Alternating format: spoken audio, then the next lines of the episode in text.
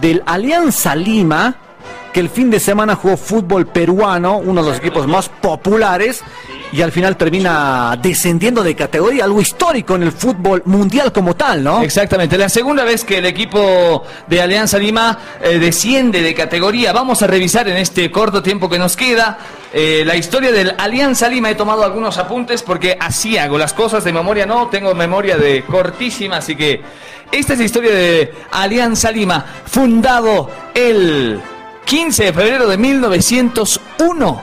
Este año cumple o cumplió 119 años de vida. Su actual director técnico es Daniel Ahmed. Em, su sede deportiva está en la zona de La Victoria, en Perú. Ganó 23 ligas nacionales, 18 en el periodo amateur, 15 en la era pro y un título internacional. El equipo fue fundado por el italiano Eduardo Pedrich. Eh, el italiano que innovó, digamos, la primera camiseta del equipo Alianza Lima, eh, que era de color verde con el short blanco simbolizando la polera o la bandera de Italia. Bien, recordemos los primeros pasos de este club peruano. Saludos a la comunidad peruana en la ciudad del Alto. Petición cumplida el día de hoy. Mira, nació en la zona de Chacarita, un equipo con muy poco presupuesto, bueno, nada de presupuesto. Eh, era un grupo de jóvenes que practicaban al fútbol y en, esa, en ese afán de que, de que el club no muera, buscaron padrinos. El primero fue, ya lo dije, el italiano Eduardo Pedrici, ¿no? El italiano fue el primero que los financió con poleras y así. Entonces jugaban en, los potreros, los chiquillos del Alianza Lima. En, en un inicio se llamaba Sport Alianza. Luego fueron agarrando el nombre de Alianza Lima. En 1911 su padrino fue el señor Mariátegui, eh, la mano derecha del presidente entonces Leguía. Este hizo que cambien el color del equipo peruano azul y blanco con el que se quedó hasta ahora. En 1927 eh, la presidencia del alcalde Juan Brombley eh, hizo de que muchos obreros que trabajaban con la alcaldía jueguen en el primer plantel de Alianza Lima. Ahí nace, digamos, la, la como que empieza la popularidad del plantel porque representaba a los obreros. Después, eh, el año em, el año 1929, el Alianza Lima es desafiliado de la Liga Profesional de Perú porque siete de sus jugadores no querían participar en la selección de fútbol que iba a disputar la Copa América.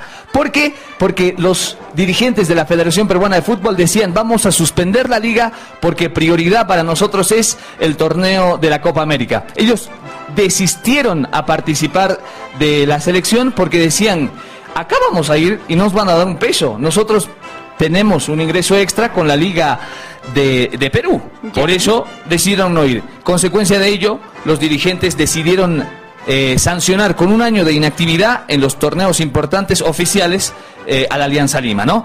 Ese año, 1929, el Alianza Lima logró una popularidad más mucho más importante de la que tenían, porque jugó con el equipo titular, jugó en potreros, en barrios, en lugares populares, donde era un show completo. Toda la gente se reunía para ver a la Alianza Lima en las canchas populares de las ciudades. Un año estuvo así, no con el nombre de Alianza Lima, sino con los con el nombre de Los Íntimos. Con ese nombre jugaban jugaron todo el año en los barrios más populares del Perú y agarraron muchísima más, muchísima más eh, popularidad, ¿verdad?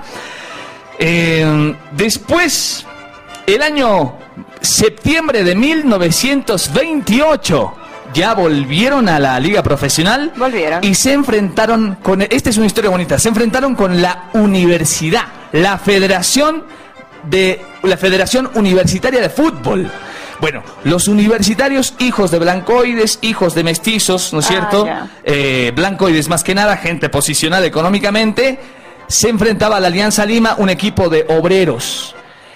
El partido fue muy complicado. Peleas aquí, entradas duras, hasta que se armó un quilombo, un problema, una pelea en la cancha y los hinchas de universitario, los señoritos que asistían a la cancha con gorrita y bastón, los señoritos, eh, entraron a la cancha a golpear a bastonazos a los jugadores de Alianza Lima.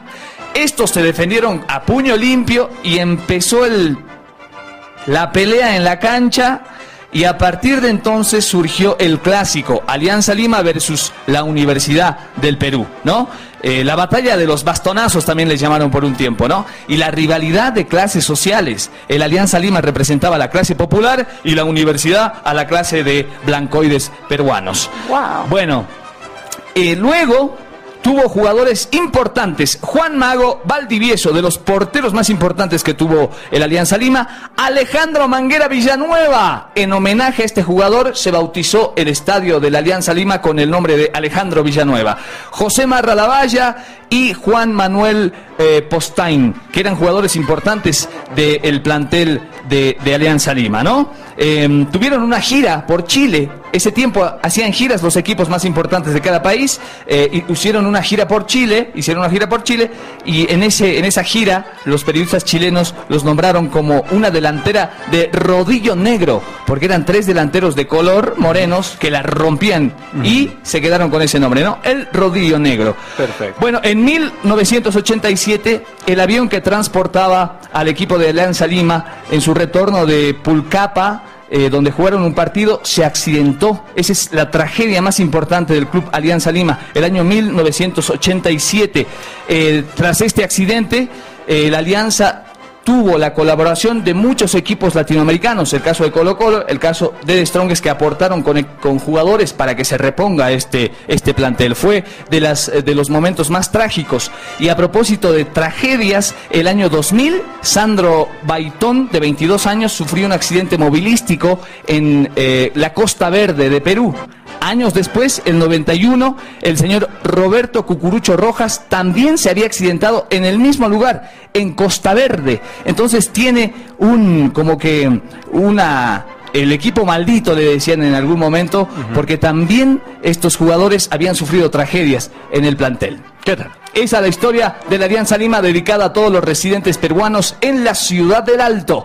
Así que nada, saludos a, Jo- a Coquito García que a partir de mañana se suma ya al sector. ¿no? Perfecto, hoy Gracias. es, hoy es el eh, equipo descendido de categoría, la Alianza Lima, en el fútbol peruano. Bueno, llegamos a la parte final, muchachos. Chao, señor. Rafael Butrón, nos vamos a despe- despedir con música como lo hacemos habitualmente todos los días. Y en este lunes toca algo, algo lindo, Giselle, ¿no? Así es, Eduardo, es la canción Mil Horas de los Abuelos de la Nada que fue publicada en el álbum, el, eh, perdón, en el álbum del año 1983. El autor fue Andrés Calamaro y Marcelo Cuino. De la- del álbum, perdón, Vasos y Besos. Chao, Rafael un abrazo grande. Hasta mañana, un abrazo. señor, cuídense mucho. Chao, Giselle. Chao, chao, Eduardo, chao a todos nuestros amigos de Estudio Fútbol.